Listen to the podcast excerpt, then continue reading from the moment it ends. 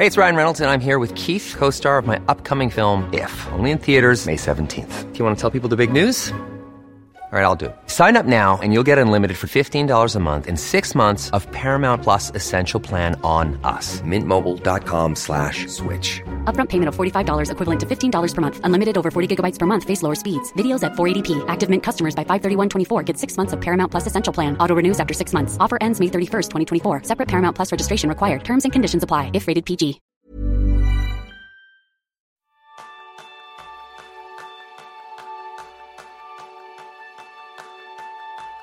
Me gustaría liderar una reunión efectiva, donde todos los asistentes participen de manera activa, donde haya un buen ambiente y se empieza y termina a la hora prevista.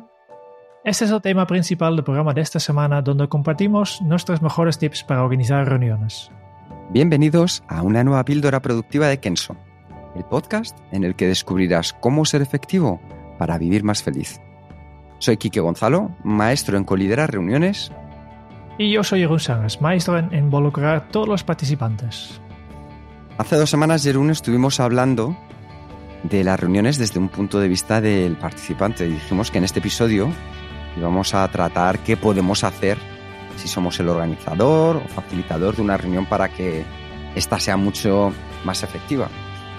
Lo primero y lo más importante es que nuestro objetivo no es ahora hacer un curso completo de reuniones, que sería imposible y además muy ostentoso por nuestra parte el pensar que pudiéramos llegar a hacerlo en tan poco tiempo, eh, porque hay mucho tipo de reuniones, desde las reuniones familiares para planificar las vacaciones hasta para atender una reclamación a un cliente enfadado.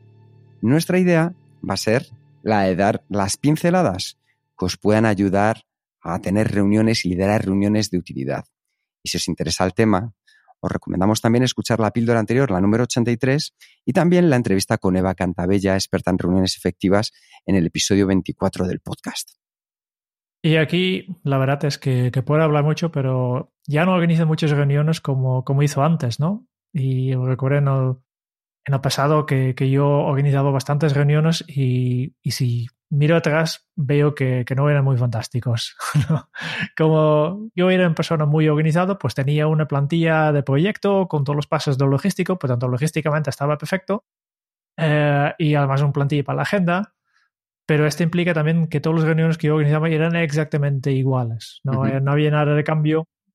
Y este era un punto, eh, un punto tal vez negativo, pero realmente mi punto débil era facilitar la reunión, ¿no? que, que a mí me cuesta y todavía me cuesta a veces mantener a los asistentes centrados en el tema y me cuesta interrumpirlos y, que, para, para, que vuelvan al tema. Y muchas veces las reuniones que, que, yo organizaba terminaban sin un acuerdo de qué teníamos que hacer después y muy tarde, obviamente, ¿no? Pero claro, estos temas, pues al final, como la mayoría de las reuniones, con gente que, que ve mucho, pues después con un café ya se puede solucionar.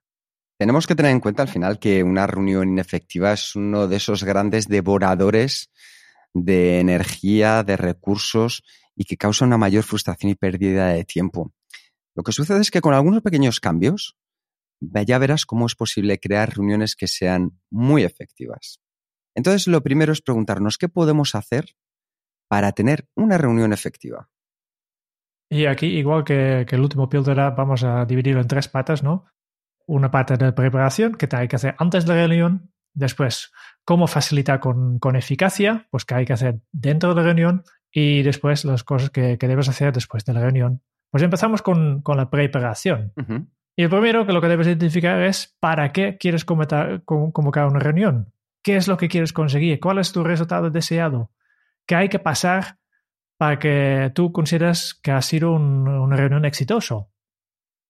Y este es importante tener claro. Una reunión efectiva también tiene solo un propósito. Si hay más, tal vez debes organizar varias reuniones y, aunque sea una detrás del otro, pero cada reunión debe tener un propósito, una cosa que quieres conseguir.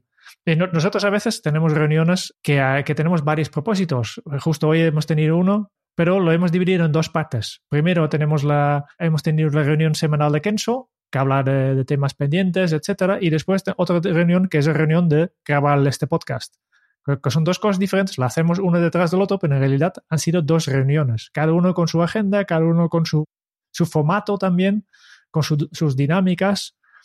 Y, este siempre es lo mejor, separarlos uno por uno y entonces puedes tener, invitar a diferentes personas que van, depende del propósito de cada reunión, ¿no? Diferentes maneras de, liderarlo, incluso que puedes cambiar facilitador, etcétera, ¿no? Pero importante, tener claro cuál es esta reunión y convocar solo una reunión por propósito. Efectivamente, y una vez identificado el propósito, siempre debes preguntarte si una reunión es la mejor forma de conseguir el objetivo que te propones. Y aquí hay que pensar en todos los asistentes y no solo en tus necesidades, porque a veces es bueno sacrificar un poco de productividad personal para tener un equipo más efectivo. Por ejemplo, una reunión te puede ahorrar tiempo si quieres compartir información, porque te cuesta menos tiempo hablar 20 minutos que dedicar una hora a poner esta información por escrito. Pero si el equipo que necesita esta información consiste en 10 personas, esta reunión al final de 20 minutos cuesta más de 3 horas para el equipo. Además, si la información está por escrito, lo pueden volver a consultar más tarde si lo consideran necesario.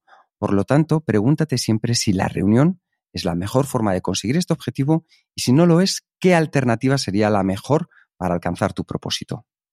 Y entonces, eh, imagínate que decides que sí, que, que, necesites una reunión, que es la mejor forma. Pues entonces viene la invitación, hay que convocar la reunión.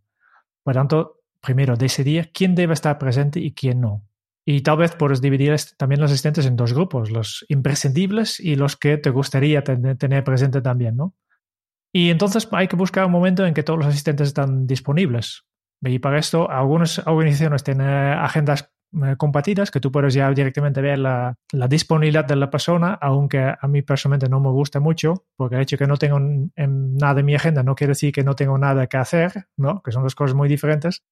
Mejor es utilizar herramientas de, compartir agendas como Doodle, donde cada, participante puede indicar su propia disponibilidad y puedes ver cuáles son las horas en que todos o la máxima cantidad de personas están disponibles. Y una vez que tenemos preparada la invitación, es el momento de elaborar la agenda. Para reuniones recurrentes puedes usar estructuras fijas. Por ejemplo, en la agenda de una reunión semanal de equipo puede siempre haber una revisión de las métricas relevantes, el seguimiento de las acciones asignadas en la última reunión, un inventario de problemas encontrados desde la última reunión, etc. Pero no siempre es necesario conocer todos los puntos de antemano. E igual que tampoco es necesario saber todo el contenido, tampoco todas las reuniones, aunque sean recurrentes, tienen por qué siempre durar lo mismo. De hecho, una de las grandes críticas es ¿por qué todas las reuniones de facto son de una hora? ¿Alguien me lo puede explicar? Porque al final van eligiendo de media hora en media hora, de hora en hora. Tenemos que ser muy conscientes de, cuando tenemos claro el propósito de la reunión y vamos a mandar la invitación, también saber la duración que queremos que tenga esa agenda de la reunión. Es importante porque si invitas a los asistentes, primero, obviamente hay que hacerlo con mucha adelantación, no, no un día antes o cinco minutos antes incluso, ¿no? Y en esta invitación hay que explicar de forma clara cuál es el objetivo y cuál es la agenda.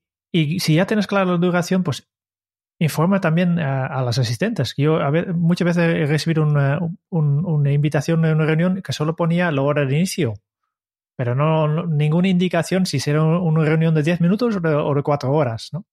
Y hay que pensar que, que, puedes hacer dos modelos, ¿no? Y tú, tú, tú este ya, ya, tienes que pensar antes, ¿no? Porque al final nunca sabes cómo, cómo llega la, reunión.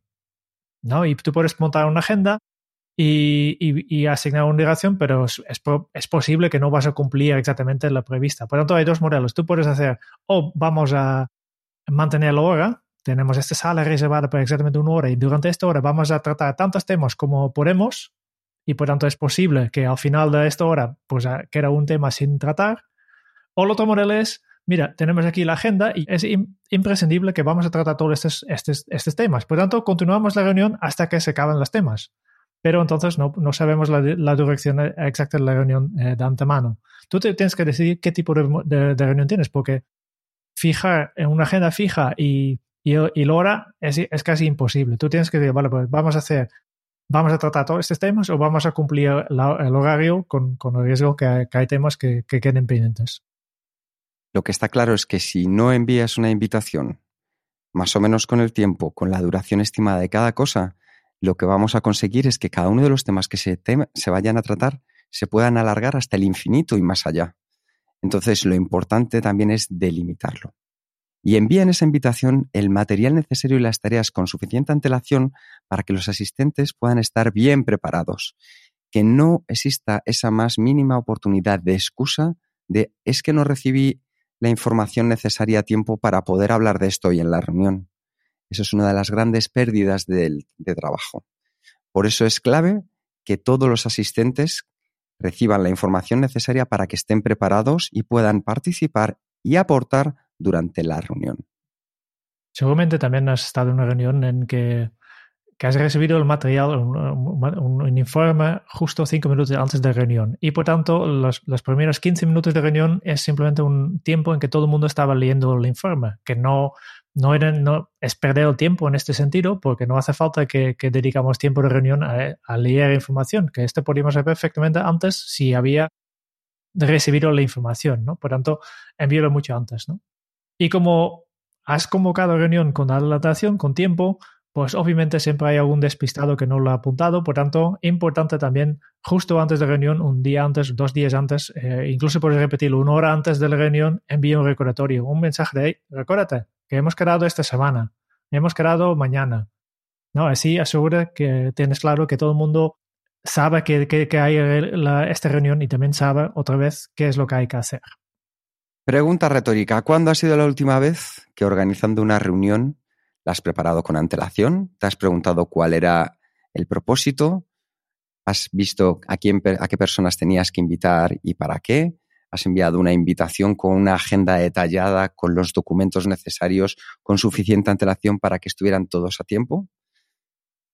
Ya sé que probablemente la respuesta sea que hace mucho tiempo, que es que eso nos lleva demasiado trabajo. Entonces, es lo que hablábamos que tenemos que decidir si nosotros apagamos fuegos o ponemos cortafuegos. Este tiempo que nosotros estamos dedicando de calidad a preparar una reunión, es cierto que nos va a llevar más tiempo que el mandar una invitación rápida a las personas que nosotros consideramos que pueden ser cinco minutos.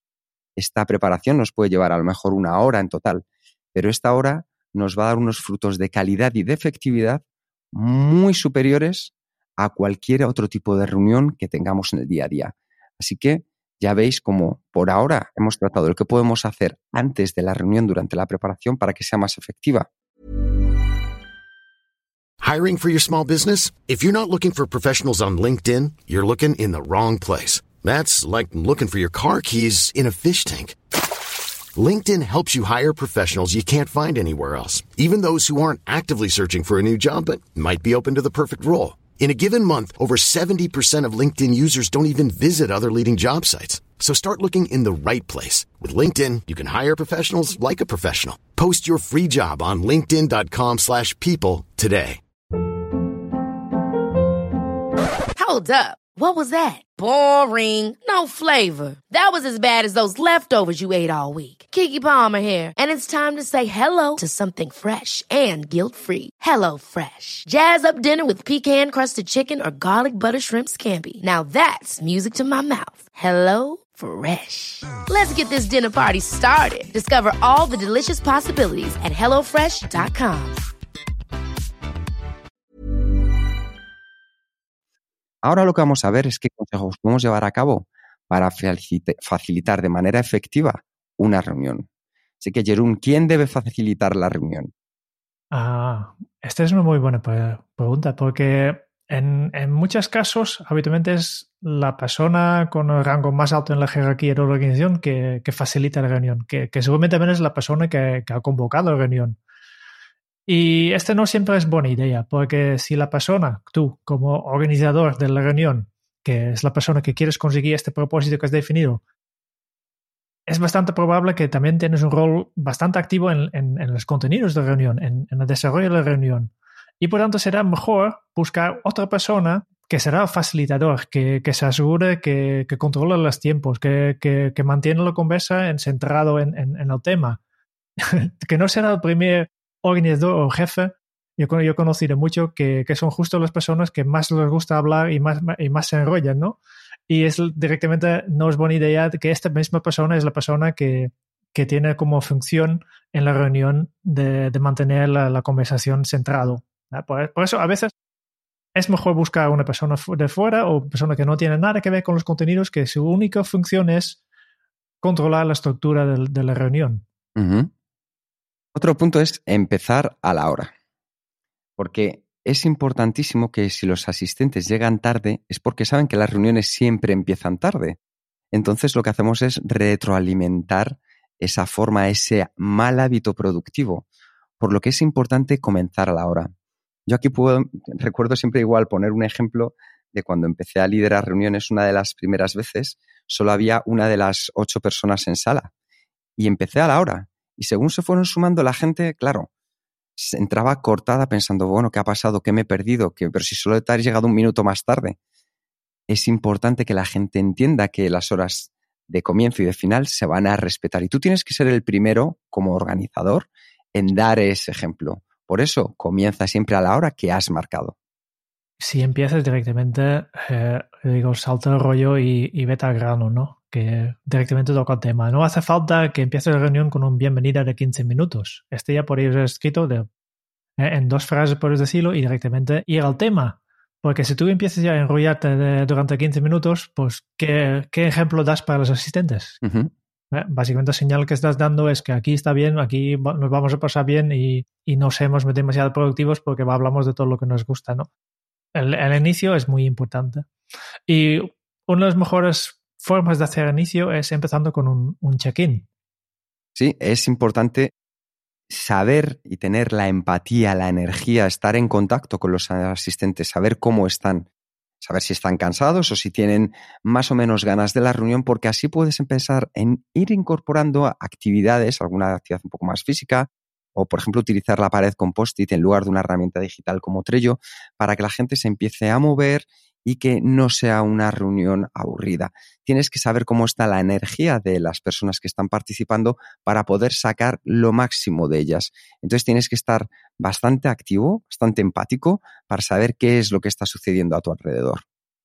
Y entonces, el primero es eh, revisar la agenda. Si hace falta, ¿no? Establecer la, agenda y, y, la forma de trabajar. Depende de la reunión. A veces hay reuniones que tienen una agenda fija o que ya está fijado antes, o a veces hay reuniones en que la dinámica es que al inicio del, de la reunión, pues todos juntos empezáis a crear la agenda con temas que, todo el mundo trae de, su propia situación, que son diferentes formatos que depende, que puede funcionar en, un, en una situación u otro, ¿no? También muy, muy importante si hay que tomar decisión si es si, si lo vais a hacer por consenso o por consentimiento. Para explicar muy rápido la, diferencia, ¿no? Si por consenso quiere decir que la de decisión está aceptado cuando todo el mundo está de acuerdo. Esta sería una manera de funcionar. Y por consentimiento siempre les digo, vale, pues tenemos aquí una propuesta y este, aceptamos esta propuesta en el momento que nadie ve un, un, problema muy grave con la, con la implementación, que tal vez no es la propuesta, mejor propuesta del mundo. Tomar decisiones por consentimiento es una manera de, de, de ser más ágiles y de ir probando y de, y de ir iterando muy, muy bien. Se ve mucho en, en las metodologías ágiles. Y a veces incluso pues, pues, también puedes trabajar en estructuras más rígidas, que tienen una estructura de reunión que está muy fijado y así ganar eficiencia. A veces la, la estructura parece que, que nos, nos, saca la, la, creatividad de una reunión o de, también la estructura en, en, la planificación de tus tareas ¿eh? justo sirve para dar espacio para, para esta creatividad. ¿no? Por ejemplo, si un miembro del, de la reunión, un asistente, presente un problema o una solución que te hace su propuesta, pues puedes acordar que, que después de este, esta presentación habrá una ronda de preguntas aclaratorias con el objetivo que todo el mundo sabe cuál es este, este, problema o cuál es esta solución. Y por tanto puedes establecer la regla que, mira, eh, después de esta presentación, una por una, cada participante puede formular sus dudas pero nadie más puede hablar. Solo la persona que ha presentado la idea pues puede contestar estas dudas. Y el objetivo es simplemente para ir muy rápido, muy claro y todo el mundo entiende perfectamente cuál es este, este problema esta solución, cuál es esta idea que, que, que ha presentado. Uh -huh. Es un poco, limitar un poco, in, incluir un poco la estructura. Y ya sé que nos cuesta mucho de, de poner límites, pero ganas un montón de eficiencia. Otra cosa que hacer es qué pasa, como decía Jerún, que le costaba un poco cuando la gente se desvía del tema y hay que volver a reconducir la situación. Mm. Lo primero y más importante al final es, con claridad, de manera directa, es decirle a las personas o a la persona que está abriendo otros canales, otro camino completamente distinto, agradecerle este punto de vista, pero decirle que estamos hoy aquí para tratar el tema que se habló en la agenda, que si parece bien, lo que haremos será apuntar todas esas ideas que puedan surgir en un parking, entre comillas, para volver al tema original. Cuando hablamos del parking es coger el rotafolios o coger la pizarra y apuntar esos temas que puedan salir de manera colateral y que queramos tratar más adelante. Lo importante es que las personas vayan entendiendo cuando repitas esto una, dos y tres veces, que cuando nos vayamos a salir del tema principal, del tema central, tú siempre vas a reconducir la situación al mismo y vas a aparcar los temas para otro momento. La gente entonces pasará a centrarse en el tema al que hemos venido a hablar y los demás se dejarán para otro momento. Entonces es importante que tú con el ejemplo mantengas la dirección de la reunión. Una cosa también interesante e importante, un consejo que yo siempre doy, si es un reunión un poco largo, si dura más de una hora, pues asegúrate de incluir pausas, que nadie puede estar concentrado durante tanto tiempo. Al final, eh, sí, una persona realmente motivada seguramente consigue estar concentrado y estar enfocado durante dos horas, pero ya sabes, de, como siempre, que no todos los asistentes están igual de motivados y seguramente en el ya has notado que has preguntado por la gente cómo están y resulta que tienes en, la sala una persona que, que, tiene un hijo recién nacido y que básicamente ha tenido cuatro horas de, de sueño esta noche, ¿no? No ha dormido suficiente, por lo tanto está cansado y esto implica que tienes que asegurarte que esta persona y las demás personas tiene posibilidad de recargar las pilas y, tomar, un, café, estirar las, piernas un poco, eh, salir a fumar, lo que sea, porque horas y horas en una sala es, es, es un, una receta segura para, conseguir una reunión que, que, no, que no sirve para nada, que sea aburrido, que sea que, se vive malo. Efectivamente. Por tanto, si, si dura más de una hora, más o menos, tampoco hay reglas así únicas, pero si es un poco más largo, pues planifica ya las pausas. Utiliza una pizarra, un rotafolios, un tablero, la pantalla o las paredes para mantener visibles las decisiones que vayáis tomando y las acciones que hayáis acordado, con personas asignadas y una fecha final si las hay para llevar a cabo estas acciones. Así vas a evitar el problema del tipo, oye, yo es que no lo había entendido así en el momento en el que tú cuelgas toda la información visible para que todas las personas alrededor durante la reunión veamos que hemos visto lo mismo, que hemos entendido lo mismo, siempre hay el momento para decir, oye, es que yo no pensaba. Aquí está escrito. Al final de la reunión lo que sí que puedes hacer es una foto de ese tablero de decisiones y acciones y enviarlo al resto de asistentes y otras personas interesadas para que tengan fe de todo lo que hemos estado tratando y de las acciones a las que nos hemos comprometido.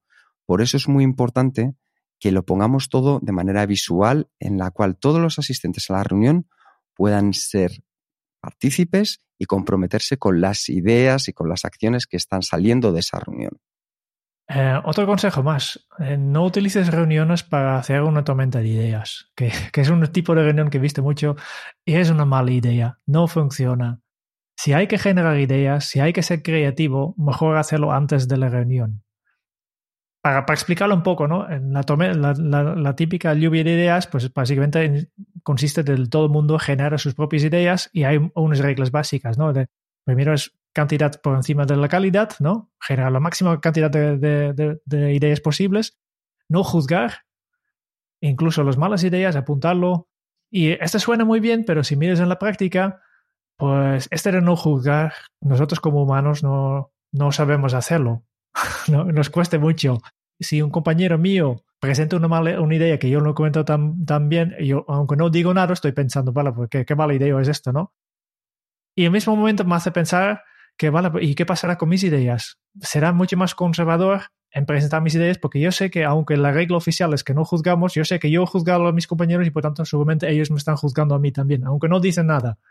Por tanto, no genero, tantas ideas que te, como hay. Y, y como siempre en una, una reunión de, de, una lluvia de ideas, pues habrá personas que hablan mucho y hay personas que casi no aportan nada. Y no es porque los que hablan mucho tienen mejores ideas o más ideas, no, simplemente la dinámica. ¿eh? Por tanto, alternativa. Como tarea antes de reunión, pide a, los asistentes que ya se preparen todas las ideas, que ya busquen un, un, lugar tranquilo donde pueda estar solo para presentar las ideas. Y si puedes incluso presentarlos de forma anónimo, mejor. ¿no? Nosotros a veces hemos utilizado una herramienta que, que se llama Candor, que es gratis, que es específicamente generado, creada por esto, que puedes crear un tablero digital donde todo el mundo puede colgar sus post-its y es de forma completamente anónimo. Y entonces, ¿para qué puedes hacer uh, usar la reunión? Pues para analizar estas ideas, para agrupar las ideas, para para descartar algunas para, y para decidir qué hacer con todas esas ideas. Ese sería un, un buen uso del, del tiempo grupal. Muy importante también, si al final lo que queremos es que hagamos reuniones efectivas, tenemos que empezar a cambiar el chip de cómo podemos hacerlas y romper un poco lo que está establecido. Podemos tener reuniones con una duración micro, es decir, eh, reuniones express de ocho minutos, podemos tener reuniones mm, más largas en las que vayamos a tratar otros temas, eso es importante, pero también podemos romper el chip de otra manera. Y es que no siempre el asistente o los asistentes tienen que estar presentes en toda la reunión. Así podremos liberar recursos en el momento en que una persona ya haya terminado su parte. Si no es necesario, esa persona puede coger y puede abandonar la reunión en ese momento para dedicarse al trabajo que de verdad también tiene que hacer, porque ya su parte ya está completa. Por eso es clave que nosotros, si estamos liderando la reunión, también lideremos quienes a lo mejor tienen que entrar o salir en determinados momentos de ya, en lugar de la facilidad de que estén 20 personas durante toda la hora importante. Si tú eres capaz de liderarlo y saber quién tiene que entrar, quién tiene que salir, quién tiene que estar en cada momento, serás un gran facilitador de reuniones efectivas. Última, última, sí, la última de ellas pues es, es, muy clara al final. Primero, para mí dos cosas importantes es terminar a tiempo. Uh -huh. Es decir, si nosotros hemos dicho que la reunión iba a terminar una en concreto, la terminamos. Eso es importante porque así demostrarás el respeto por las personas que atienden. Pero ya no solo eso, sino que también les estás demostrando tu capacidad para gestionar de manera efectiva una reunión.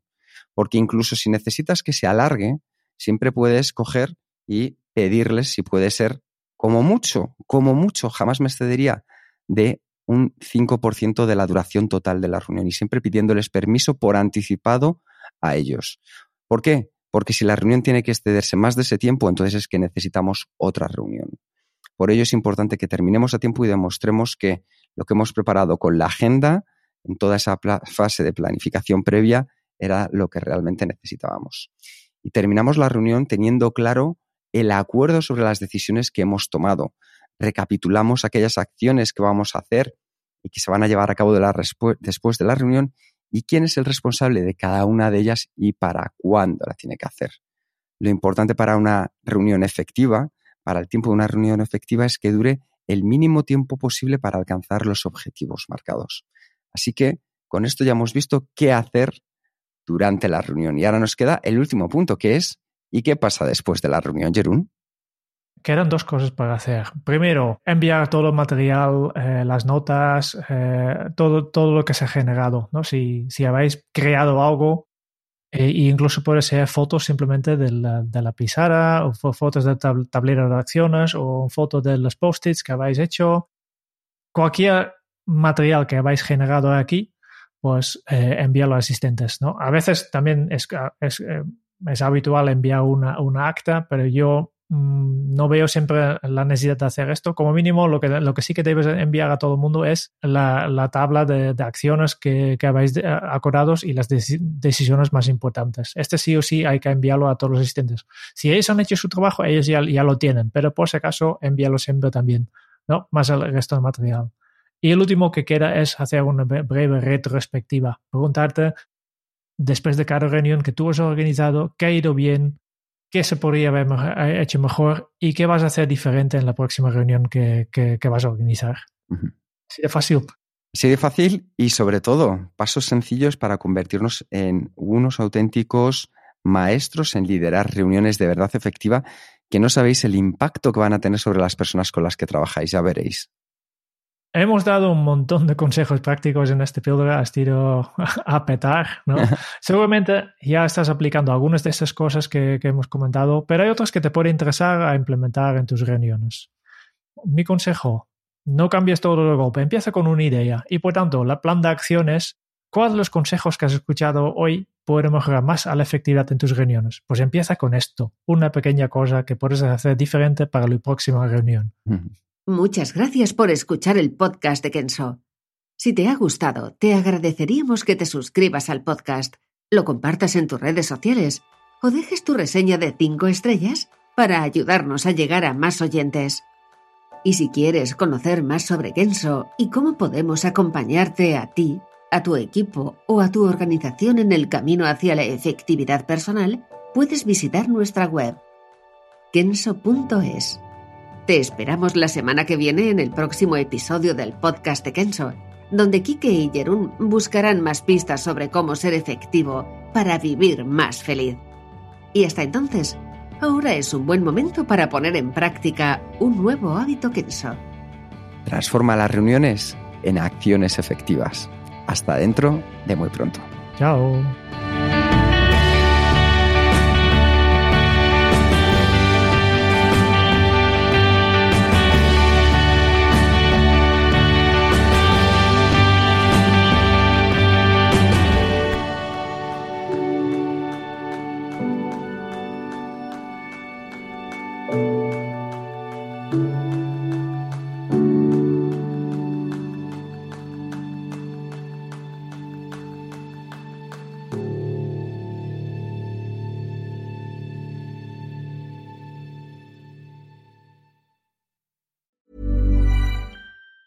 Planning for your next trip? Elevate your travel style with Quince. Quince has all the jet setting essentials you'll want for your next getaway, like European linen, premium luggage options, buttery soft Italian leather bags, and so much more. And it's all priced at 50 to 80% less than similar brands. Plus, Quince only works with factories that use safe and ethical manufacturing practices. Pack your bags with high-quality essentials you'll be wearing for vacations to come with Quince. Go to quince.com slash trip for free shipping and 365-day returns.